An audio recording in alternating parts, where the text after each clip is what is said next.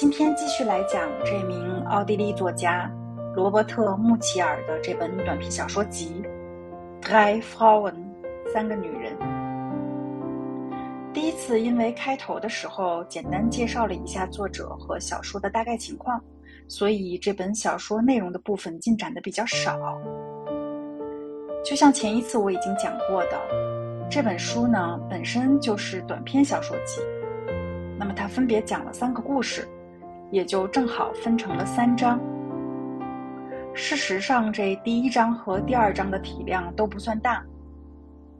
我做了一个预计哈，第一章格里吉亚的这个播读和一些可能是，比如说感受方面和理解方面的分享，加在一起的话，一共大概需要四到五次，也就是说会分成四到五节，包括了之前。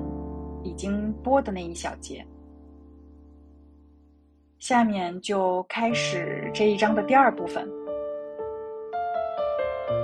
今天的这一部分可能会稍显晦涩，因为德国和奥地利作家的风格有的时候确实是会在小说内容里面设置很多的铺垫，再加上从德语到中文的翻译文本的原因，往往最后我们中国人。我们看到的这个中文文本的小说，就会不太好理解，或者说至少是显得内容的有些部分比较枯燥。不过，如果您是睡前听到这一段，我觉得可能会比较好睡，比较催眠。话不多说了，那现在就开始第二部分。上次在第一部分里面讲到，这个男主人公霍莫，为了逃离他的家庭。也就是为了逃离他的妻子和他长期生病的儿子，所以答应了他的一个意大利朋友去一起挖金矿。也就是说呢，他借着这个事情，算是找到了一个很好的借口，远离他的妻子和孩子，远离他旧的生活，或者说，是让他感到很压抑的生活，跑到了意大利的一个山头住下了。那我们现在就往下继续看看作者是怎么写这个故事的。街头的空气洋溢着雪和南方的混合气息。时至五月中旬，一到晚上，大型弧光灯光芒四射。弧光灯挂在横迹的绳子上，高高的。灯下的街道宛如深蓝色峡谷，你不得不在那幽暗的谷底行走，而头顶的宇宙里是赤白的太阳在嘶嘶作响的旋转。白天能看见葡萄园和森林，熬过了严冬，它们红黄绿交杂，因为这些树不落叶，枯萎和新生并存。像公墓上的花圈，做了其中的小别墅，或红或蓝，或玫瑰色，一目了然。恰似不同颜色的骰子被不带感情的以一种他们不熟悉的、奇特的组合法则置在那里。葡萄园上方是墨绿的森林，那座山叫塞尔福特山。森林上方是高山墓地，墓地上白雪皑皑，墓地起伏绵延成波浪形，越过临近的山峰。墓地两旁是陡峭的小山谷，先遣队将进驻这些山谷。山里的男人来城里送奶，购买油煎玉米饼。时常带来大块水晶石或紫晶石。据说石峰间遍地是这些矿石，就像别处的草地上开满了鲜花似的。这美轮美奂的童话世界坚定了他们的信心。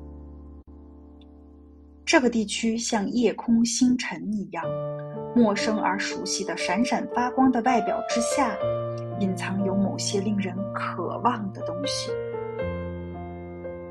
他们骑着马进山，当六点钟经过圣奥苏拉时，他们听到一群夜莺在一座小石桥上鸣转。小石桥横跨一道灌木丛生的山沟上方。那群夜莺如果没有一百只，至少也不下二十只。此时天色大亮，进入山谷，他们到达一个古怪的地方。这儿地处山坡，通向这里的羊肠小道，先是由一块块大石板有规律的铺成，然后分成几条短短的、陡峭的岔路，钻进草地，顺坡而下。逶迤如小溪。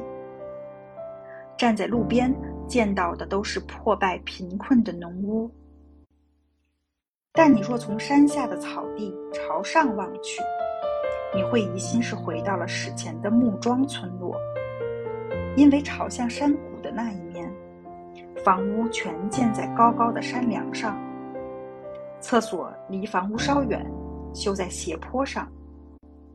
用四根树干长的柱子支撑着，像轿子的轿座。村子周围的景色也不无特点。一道略大于半圆形的巍峨屏障，奇峰峭壁包围着一块洼地。洼地中央平地凸起一座锥形小山丘，山丘上覆盖着森林。整个世界看上去就像一只。钝圆锥形的空心蛋糕，流过洼地的山溪将它切掉了一小块。顺谷而下的小溪对面，山壁突兀，村庄就悬挂在这一侧。雪线下随时可见尾谷、矮松和几只溃散的狍子。在中间的山丘顶上，野鸡已在交尾。朝阳的草地上绽放着一簇簇黄、蓝、白色的星形花朵，那么大，仿佛有谁在此倒下了一麻袋塔勒。这个塔勒是他们过去的时候使用的一种银币。若再从村后爬高一百步左右，你就会到达一块平地上，面积不太大。分布有农田、草地、干草仓库和零星的住房。在朝向山谷凸起的堡垒前面，一座小教堂俯瞰着城市。晴天丽日，它跟山谷的距离，如同大海置于河流入海口，几乎分不清哪里是受到赐福的洼地的金黄色的尽头，哪里又是苍茫天空的云彩。幸福的生活就这么开始了。白天，他们待在山上，在倒塌的旧坑道入口和试开的新探井旁，或走出他们已计划修一条大道的山谷。一大块空地，融雪已使它松软膨胀。他们在人群中大把大把的花钱，像神灵一样管理他们。他们不问男女，一律雇佣。他们把男人组织起来，派往山上，让他们连续数周待在那里。他们将妇女组成运输大队，将备用工具和给养运往几乎无路可通的山上。石头校舍被改建成了仓库，在那里上下货，存放货物。等候的女人叽叽喳喳，一个男人尖着嗓门在逐个点名。偌大的空背篓装得满满的，以致膝盖弯曲，脖子上血管鼓胀。如果是替一个年轻漂亮的女人装货，目光就会盯在她身上，嘴唇久久合不拢。他们排成队，听从指挥。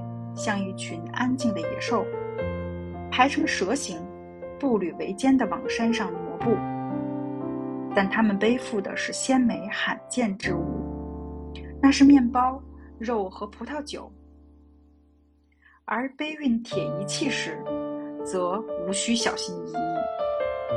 这样除去现款工资，还能落点有用的东西。因此，他们都喜欢背，还感激将这好事儿带进山的那几个男人。那是一种美妙的感觉。在这儿，你不像在其他任何地方那样受到审查。你是怎样一个人？你是可靠、强大、吓人，还是娇小美丽？不管你是怎样一个人，不管你对生命的种种现象怎么想，你都会找到爱。因为你带来了好事儿，他像打前站的先行者，到处都为之备好了洁净的客床。人们眼里藏着欢迎的礼物，妇女们可以任其自由流露。但有时候，当他们经过一块草地时，也可能会见到一位老农站在那儿，挥着大镰刀，像个活生生的死神。顺便说一下，住在山谷尽头的是群奇怪的人。他们的祖先是主教掌权时代从德国迁来当矿工的。他们今天还像一块被风化的德国石头，散布在意大利人之间。古老的生活方式保留了一半，也遗忘了一半，而留下的东西，大概他们自己也不理解了。春天，山涧冲走他们的土地，曾经修建在山丘上的房子，如今却处于深渊的边缘。他们置之不理，反过来，新时代又将各种脏垃圾冲进他们的屋子。有曝光的便宜柜子、可笑的明信片儿和油印画儿，有时也有大概马丁路德时代就用来吃饭的餐具。因为他们是新教教徒，但除了这种独守信仰使他们未被意大利化外，他们也不是一群好基督教徒。因为穷，几乎所有男人新婚不久就离开娇妻，前往美国混上几年。回来时，他们带回节约下的少许钱财、城市妓院的恶习和不信神。却没有带回文明生活的敏锐精神。霍默一开始就听说了一则故事，他让他久久不能忘怀。事情发生不久，可能是在最近的十五年里，一个长期离家的农民从美国归来，在小屋里他妻子的身旁躺下了，他们冤梦重温。快快乐乐的过了一段时光，只是花完了最后的积蓄。当许诺寄自美国的存款酒后不治时，这位农民又上路了，像该地区所有的农民那样，外出打短工赚钱养家，而妻子只得继续照料无利可图的家务。但他一去不回。几天之后，这位美国归来的农民又来到一户偏僻的农家，向他的妻子精确地细数分别的日子，要求吃分手那天吃过的东西，对早已死去的牛也了如指掌。他规规矩矩，和孩子们很合得来，这带给他另一份生活，完全不同于他此前的生活。在一段舒适愉快的日子之后，这位农民也带着不值钱的家什再次外出，一去不复返了。此事在这一带又发生了第三次、第四次，人们才终于发觉那人是个骗子。他在美国和他们的男人一块儿工作过，将诸事向他们探听得一清二楚。他在什么地方？被当局逮住，关押了起来，谁也没有再见过他。大家很难过，因为谁都想再和他一起过上几天，将他和他们的回忆做一番比较，以免被人嘲笑。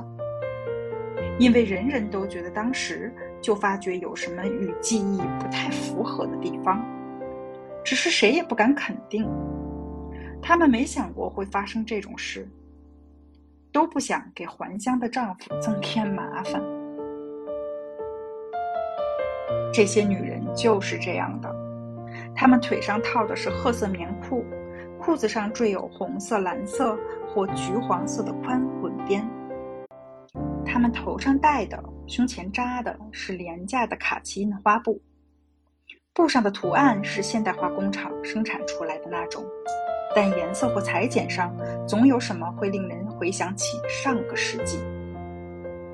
这比其他地区农民的装束要陈旧得多。它经历了所有的年代，姗姗来迟，气尽力衰。但你若细细打量，便能清晰地感受到它的存在。他们脚上的鞋像独木舟，由于路基不好。鞋底钉有两根刀样的铁条。他们穿的袜子或蓝或灰，走路姿势像日本女人。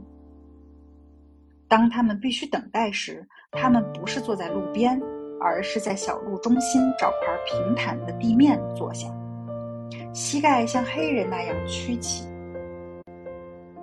偶尔，他们也骑驴上山，此时他们不坐驴背上，而是跟男人一样。用麻木不仁的大腿夹住锋利的木鞍边缘，又很不雅观地抬起双腿，让整个上身轻轻晃荡。但他们热情友善，无拘无束，颇能感染人。请进。有人敲他们家门时，他们像公爵夫人一样诚实地说：“当你和他们站在一起，随意聊天时。”有人会极其礼貌、毕恭毕敬地突然问一句：“我可以帮您拿外套吗？”当霍莫博士有一回对一位可爱的十四岁女孩说：“来草堆里吧。”就是这样说的，因为他突然觉得草堆如此自然，就像石料对于动物一样。那张孩子脸毫无惬意。女孩头扎祖先留下的尖尖前凸的头巾，鼻孔呼呼的吸动，眼神热情烫人。小鞋的鞋尖在脚趾周围翘起。如果这一切不是对男人的渴求表现出的可爱而笨拙的惊讶，他一定会像滑稽剧里那样，连同肩扛的爬一起。一屁股跌倒的。另一回，他向一位貌似戏剧中德国寡妇的高个子农妇问道：“我问你，你还是处女吗？”他抓住她的下巴，又是仅此而已，因为开玩笑得有男子气概。而他任由他抓住下巴，一本正经的回答：“是的，当然是。”霍莫几乎大惊失色。“你还是个处女？”他迅速惊奇的问道，笑起来。他也咯咯笑了。快说！他逼近一步，游戏的摇摇他的下巴。他冲他脸上吹口气儿，笑着说：“曾经是。”霍莫继续问。要是我来找你，我会得到什么？您要什么有什么？我想要的一切，一切，真是一切，一切，一切。这种激情表演的生动热烈，在这海拔一千六百米的山里，这种戏剧真实性让他彻底。心乱了，他再也摆脱不了他。这生活比他以前的日子更名利，更有滋味。它不再是真实，而只是漂浮在空中的游戏。此时已是夏天了。当他第一次从一封信上看到他生病的儿子的笔记时，幸福和秘密拥有的经济从头到脚掠过他全身。他们如今知道他的居留地，这让他觉得此地仿佛成了一座巨大的防御工事。他在这里。哦，他们现在知道一切。他不必再解释什么。草地，白色和紫罗兰色，绿色和褐色。它不是幽灵。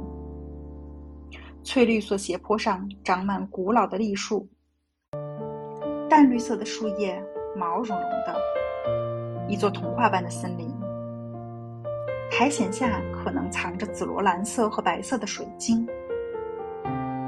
小溪在林中流经一块石头上方，看上去宛如一把银晃晃的大压发梳。他不再回复他妻子的来信。这一切的事情都相互有着内在的联系，这是自然的奥秘之一。有一种猩红的温柔小花，它在其他男人的世界里不存在，只在他的世界里才有。这是上帝巧手安排的，实实在在是个奇迹。身体上有一个部位。他隐藏着。你若不想死，除了一个人，谁也不可以看到他。此时他觉得这是如此的美妙、荒唐、不切实际，只有虔诚的宗教才会这样。他在这个夏天脱离家庭，听任他自己的思想驱使，让他现在才认识到他做了什么。他在深绿色根须的树木之间跪下，伸出双臂。他这辈子还从未这么做过。他感到此刻有谁会将他本人从他的双臂中取走。他感觉到情人的手放在他的手心，情人的声音响在他的耳朵里。他身体的每个部位似乎都刚被人抚摸过。他觉得自己是由另一个躯体构成的形式，他的生命失灵了。在情人面前，他心情沮丧，变得一贫如洗，又如乞丐。誓言和泪水快从他的心底涌出来了。尽管如此，他肯定不会回头。奇怪的是。他的激动与一幅画面联系在一起，在森林四周，草地上开满鲜花。尽管渴望未来，他还是感觉到他会躺在那儿死去，躺在风信子、勿忘我、兰花、龙胆和美丽的深灰色的酸梅之间。他在苔藓上伸展开四肢。你怎么克服呢？霍莫问自己。他的身体感觉特别累，有如一张微笑消逝后呆滞的脸。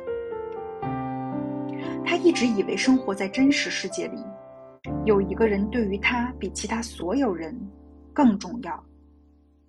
数不清的身体中有一个身体。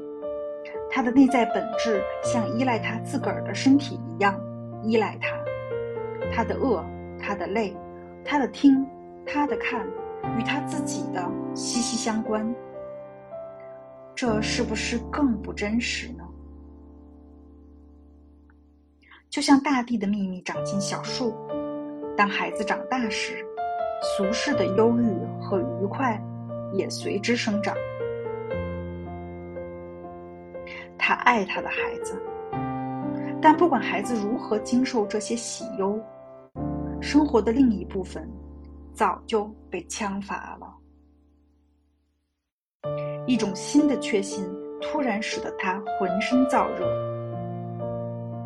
他不是个热衷信仰的人，但这一刹那，他的内心被照亮了。在感情的强光里，思想透射的程度很小。